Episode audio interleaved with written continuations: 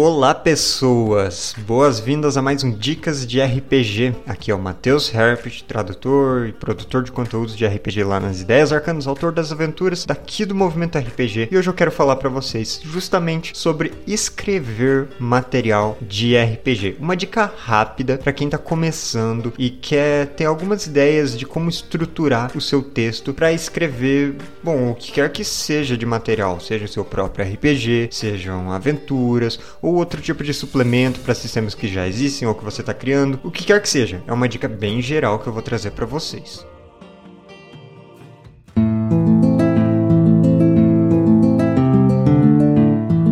O Dicas de RPG é um oferecimento da Bardos Shop, bardosshop.com.br.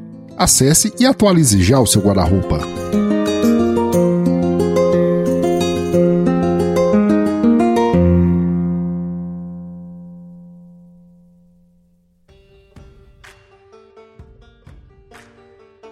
Quando estamos escrevendo material de RPG, a gente tem que ter alguns objetivos em mente. Não é só escrever o texto. Você precisa pensar em quem estará lendo e qual é o objetivo com o trecho que você está escrevendo. Porque alguns pedaços do seu livro de RPG precisam ser claros para explicar regras, outros precisam ser divertidos para ler, outros devem ser evocativos para estimular a imaginação e a vontade de jogar de quem estiver lendo para narrar ou para jogar mesmo. Então cada um desses trechos deve ser escrito de uma forma um pouquinho diferente, ou pelo menos você tem que ter em mente como essas coisas geralmente são feitas para, claro, você colocar o seu próprio estilo no texto, as suas próprias intenções e caracterizar o seu RPG da maneira que você tem ele na sua mente, nas suas ideias e colocar tudo isso no papel.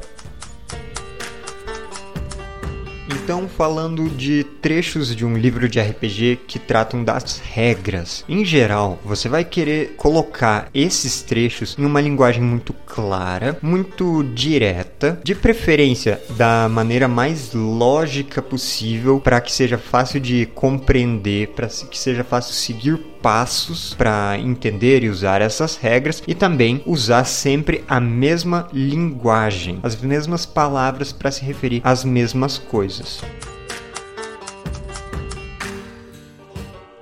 Claro que você pode variar algumas coisas. Por exemplo, você pode às vezes falar de testes e rolagens e jogadas e intercalar isso no seu jogo se cada um desses termos for intercambiável entre si. Se você tiver uma mecânica específica que se refere a testes e a outra a jogadas e outra a rolagens, aí você sempre tem que se referir da mesma forma à mesma coisa para diferenciar o que é cada uma dessas coisas. Mas se elas todas significarem a mesma coisa, coisa, digamos, rolar um número de dados e somar um valor específico, aí você pode trocar elas para tornar o seu texto mais fluido na hora da leitura.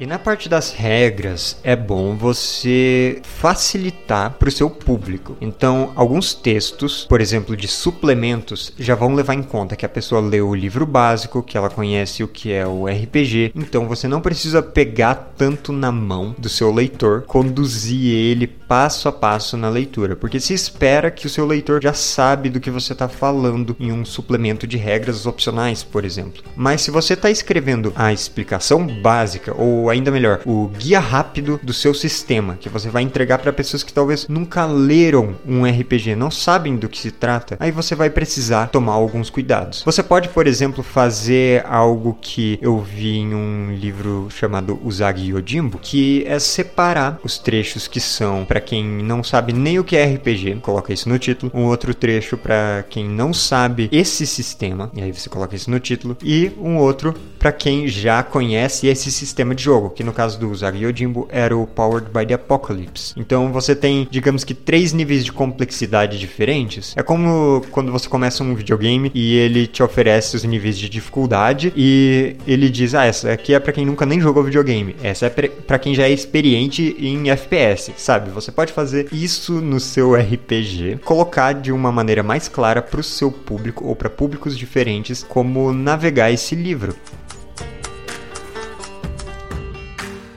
E aí, pensando nisso, você pode explicar as regras básicas, o básico do básico mesmo. Foi a jogada essencial do seu sistema logo de cara, antes até mesmo de apresentar a criação de personagens ou de apresentar o cenário. E a partir daí, você vai elaborando mais em capítulos diferentes do seu livro. Um capítulo sobre personagens, outro sobre desafios, outro sobre combates. E você distribui da forma que fizer mais sentido no seu caso, no que você estiver escrevendo.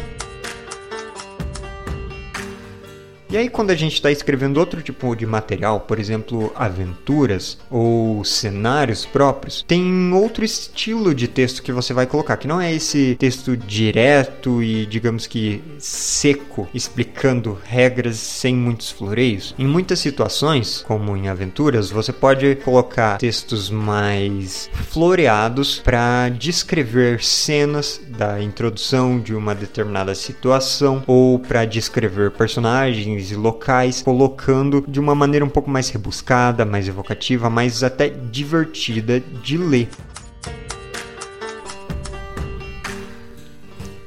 É o famoso flavor text, sabe? É aquele trecho de um texto que está destacado, às vezes em itálico, às vezes com uma, um espaçamento diferente, para destacar bem que ele deve ser lido ou parafraseado na hora do jogo mesmo, para os seus jogadores terem uma compreensão melhor da cena e já entrarem no clima. Então, a função desse texto não é explicar regras, é deixar claras as partes essenciais da cena, as partes que serão essenciais para o jogo. Por exemplo, descrever o ambiente de um combate que os jogadores vão participar, para que eles possam montar estratégias em cima disso e navegar esse ambiente, mas também explicar qual é o clima da cena, sabe? Ah, se vai ser uma cena descontraída, ou se vai ser uma cena de ação e aventura, ou se vai ser uma cena tensa e aterrorizante. Tudo isso é transmitido através da maneira com que você escreve esse flavor text esse trechinho inicial que descreve a situação. E a maneira de escrever ele é diferente da maneira de escrever regras. Você não vai estruturar ele como tópicos, como é, uma lista ou fórmulas de jogadas. Você vai escrever de um jeito mais como a descrição de uma cena em um livro de ficção mesmo.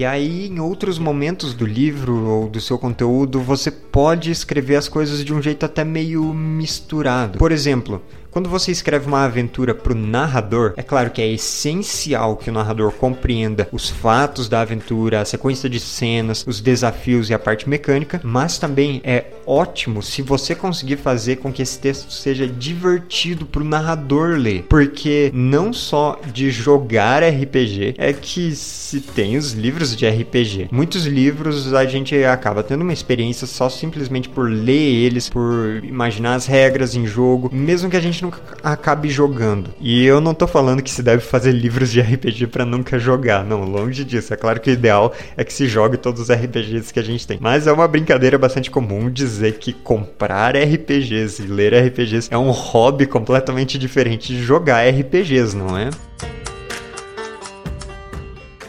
E também um texto divertido é muito mais impactante do que um texto maçante de ler. Pense naquelas matérias da escola que você não gostava e daquelas que você gostava. Talvez seja só pelo carisma do professor e só isso já te ajudou a, digamos que, ficar num estado mental mais receptivo para o que você estava estudando ali. O mesmo vale para um jogo de RPG, uma aventura que você lê e você se diverte lendo, fica querendo saber o que acontece ao longo dessa aventura, mesmo quando você é o narrador que está preparando ela, vai ser bem mais legal, bem mais fácil de compreender e de narrar depois do que uma aventura que é só uma lista chata de eventos, que pode até ser legal na hora do jogo, mas na hora de preparar é um saco.